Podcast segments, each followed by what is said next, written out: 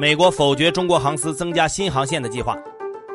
TikTok 北美出售微软遇阻，特朗普政府持续施压。新三板保荐直投门槛降低，不受持股百分之七比例限制。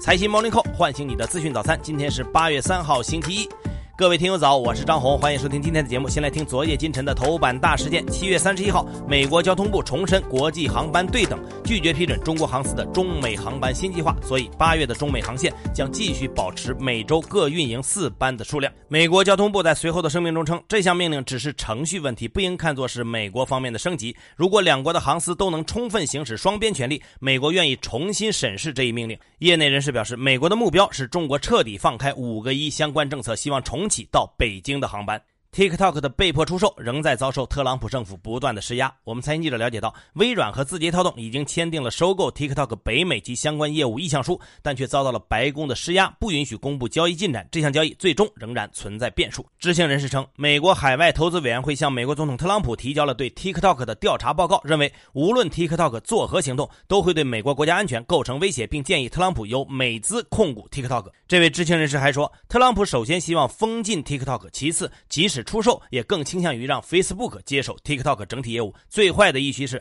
特朗普希望拿走整个 TikTok 业务，而不仅仅是美国业务。WTO 代理总干事的职位即将陷入空缺。根据 WTO 的日程和规则，八月三十一号，现任总干事阿泽维多将正式离职，之后会在四名副总干事中挑选一位担任临时总干事。原本最有希望接任代理总干事的是德国籍的布劳纳，但美国政府坚持推选美国籍的沃尔夫，这受到了欧洲和其他一些国家的反对。由于各成员方的意见不一致，因此这个职位将会取消，各个副总干事将继续各司其职，直到新的总干事上任。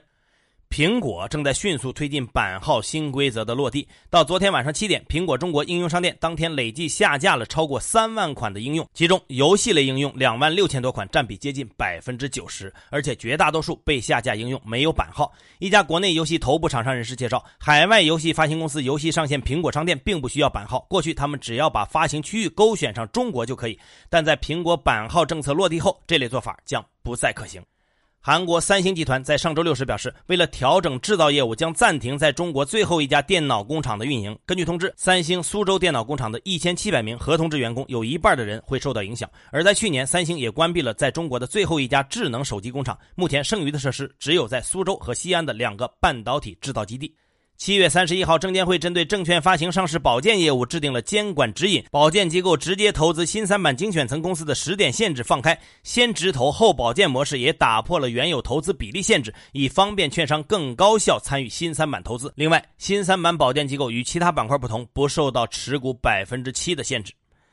继杭州、南京、宁波等地先后出台楼市新政后，成都这个摇号买房的热门城市，也在最近悄悄地调整了买房流程。其中，七月底获得预售证的九个项目都变成了先复核再摇号。据公开资料显示，在此前先摇号再复核的政策背景下，三月到七月期间，成都一共出现过六个万人摇的项目，综合中签率都在百分之一点三到百分之四之间，既不利于刚需购房，也不利于稳定楼市预期。成都这次流程上的调整有望降低摇号。人数，但值得一提的是，调控文件却没有正式出台。接着来说疫情，截至八月一号，大连累计确诊病例七十九例，其中凯阳海鲜公司员工三十六例，员工接触者十二例，大连湾街道的居民十八例，确诊病例和无症状感染者的密接十二例，传播途径全力在查一例。目前在完成大连市主城区全员核酸检测的基础上，全市大范围铺开，在普兰店区、瓦房店市、庄河市推进全员核酸检测。香港医管局为了减少公立医院压力，分流轻症患者，已经将亚洲博览馆的一号展馆改建为临时社区治疗设施，也就是亚博方舱医院。目前可提供大约五百张病床，如果有需要，二号场馆也会进行改建。国家卫健委也表示，第一支由中央政府派出的内地核酸检测支援队已经组建，七名先遣队员已经赶赴香港协助抗疫。进入七月以后，一度驰援海外的国产呼吸机收到了不少来自海外买家的退货诉求。不过，这轮的退货并不是因为质量问题，而是因为疫情初期的恐慌性购买和订单错配。同时，海外呼吸机实际需求不如早期测算的那么多。随着国外厂商快速增产，整体已经开始出现供过于求的情况。比如，英国、印度等国家在经历了扩产之后，反而出现了寻求出口的情况。来看全球数据，截至北京时间今天早上六点，全球累计确诊病例逼近一千八百万例，累计死亡六十八点六万例。其中，美国累计确诊超过四百六十五万例，累计死亡超过十五万例；巴西累计确诊超过两百七十万例，累计死亡超过九点三万例；南非累计确诊超过五十万例，累计死亡超过八千例。南非总统拉马福萨表示，将在八月自行生产出两万台无创呼吸机。目前，第一批机器已经下线。南非成为非洲首个能自行设计生产无创。呼吸机的国家，八月一号，德国柏林爆发大规模抗议活动，上万人聚集在市中心，对柏林政府采取的新冠疫情限制发起抗议。大多数抗议者既没有戴口罩，也没有遵守社交距离，甚至还有一些示威者高呼自己就是第二波疫情。柏林警方表示，他们已经将一些示威者不遵守规定的行为记录在案，之后可能会对他们进行起诉。而世界卫生组织在七月三十一号表示，新冠肺炎大流行的影响可能将持续几十年。总干事谭德赛表示，这是一场百年一遇的健康危机。尽管疫苗研发工作正在以前所未有的速度进行，但是我们必须学会与这种病毒共存，而且必须用我们所拥有的工具与之斗争。新冠的冲击还在继续，新加坡又遭遇了历史上最严重的登革热疫情。截至目前，新加坡感染登革热的病例已经超过两万零六百例，连续七周报告病例超过一千例，而且有不断上升的态势。在上周，新加坡报告病例一千七百九十三例，再创历史的最高单周数据。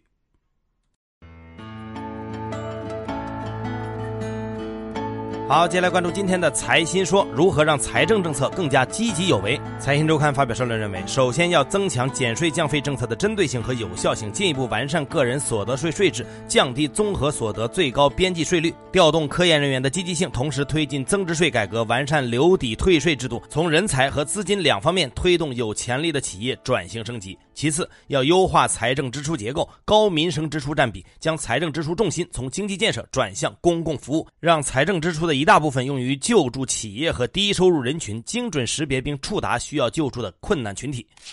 如何看待对蚂蚁集团的监管？财新周刊主编林华威认为，蚂蚁集团立足于支付业务，又有借贷业务，构成新一代互联网银行的雏形。但是，现行严密的监管体系都是针对传统银行的，并不适合互联网银行发展的需要。监管本来该在穿透性监管、实质性监管的基本原则下，对新型金融机构进行有效的监管。但是，监管当局目前对蚂蚁的监管还存在各种盲区，如按小贷公司属地原则监管花呗和借呗，不承认相互保业务的新型保险特征等。监管缺位导致蚂蚁在业务 五狂飙突进的同时，出现了对金融基本逻辑的忽视甚至扭曲，可能产生系统性影响。因此，监管不能停步。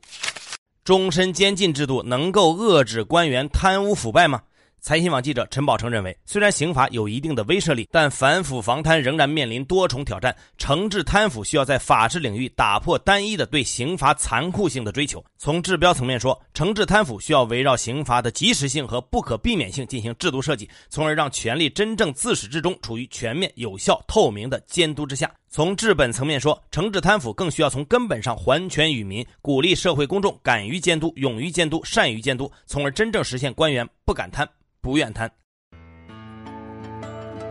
更多专家观点，请收听财新 FM。你可以通过财新 App 右上角的小耳机找到我们。接下来是一线短消息，看看今天有哪些重要资讯不容错过。财政部表示，瑞幸通过虚构商品券业务虚增收入二十一点一九亿元，虚增利润九点零八亿元。证监会已向瑞幸咖啡涉案当事人送达行政处罚事先告知书。自然资源部、农业农村部要求保障农村村民住宅建设合理用地，不得强制农民搬迁和上楼居住。最高人民法院发布关于证券纠纷代表人诉讼若干问题的规定，完善证券集体诉讼制度。今年第四号台风黑戈比生成，预计将在今天夜间登陆浙江、福建沿海。中央气象台继续发布台风蓝色预警，国家防总也启动防汛防台四级应急响应。证监会依法将十起上市公司财务造假等涉嫌证券犯罪案件移送公安机关。证监会计划对神州优车、轻动易微信涉嫌信息披露违法行为作出行政处罚。央行表示，资管新规过渡期将延长到二零二一年年底。国家能源局发布数据，上半年全国光伏发电量一千二百七十八亿千瓦时，同比增长百分之二十，全国光伏利用小时数同比增长十九小时。二十七个省份高级人民法院发布中航原油宝事件民事诉讼案件集中管辖公告，投资者可依据相关属地原则提起诉讼。